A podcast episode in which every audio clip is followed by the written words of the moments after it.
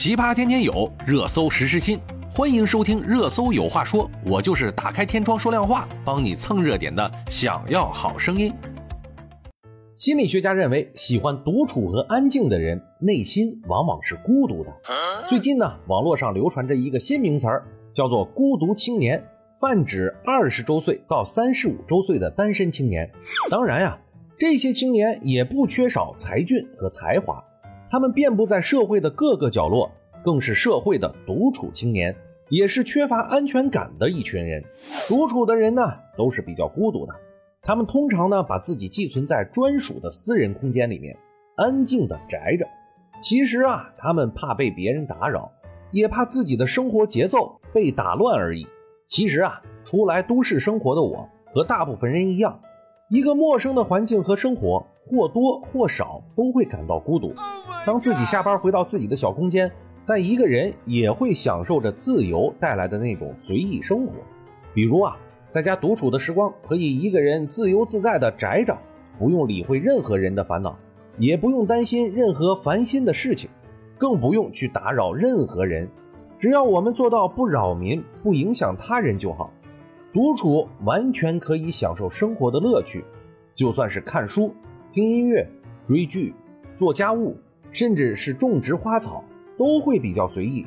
如果有小动物，还可以蹭一蹭我们的心情。如果是两个人的生活呢，可能就不会独处生活了吧？因为有了陪伴，就有了牵挂和矛盾。就算是做家务，假如分配不均匀，也会引发争吵；或者是听音乐还是看剧，都会跟朋友商量着来。假如朋友不赞成这个相处方式，我们就难免会有争执。假如有花草和小动物，就会更耗费我们的精力，这样也就太影响我们的心情了。节假日的独处可以外出旅游，享受户外运动和生活的乐趣，也可以一个人逛街、吃饭、看电影、唱歌，甚至啊可以去书店学习，都是非常的惬意。如果是两个人的节假日外出，首先会担心天气因素，也害怕着外出旅游不会太尽兴。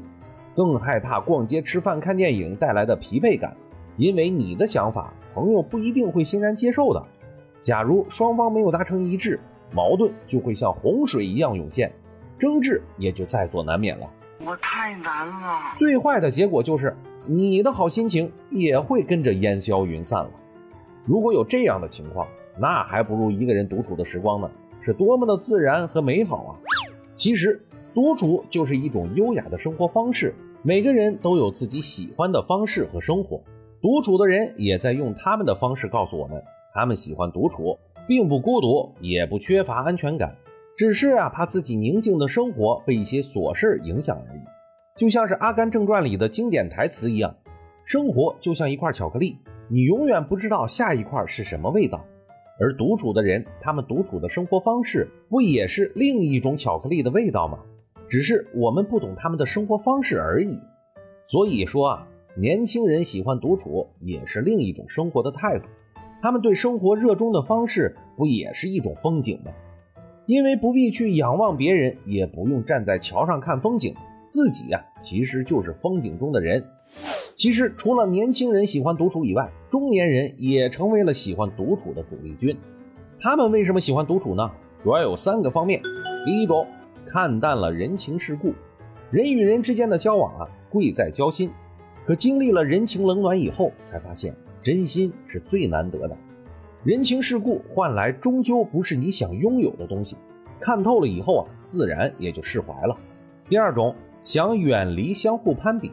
年轻的时候，不论是和朋友相处，还是和同学之间的聚餐，总是会留下让人怀念的东西。因为那个时候，每个人都不会去攀比。所以心里留下的永远是美好的回忆。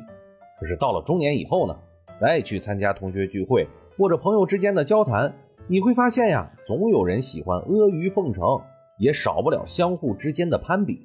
说实话，和那些喜欢攀比的人在一起，你根本就不用说上一句话。况且呀，彼此之间也没有那份情谊了。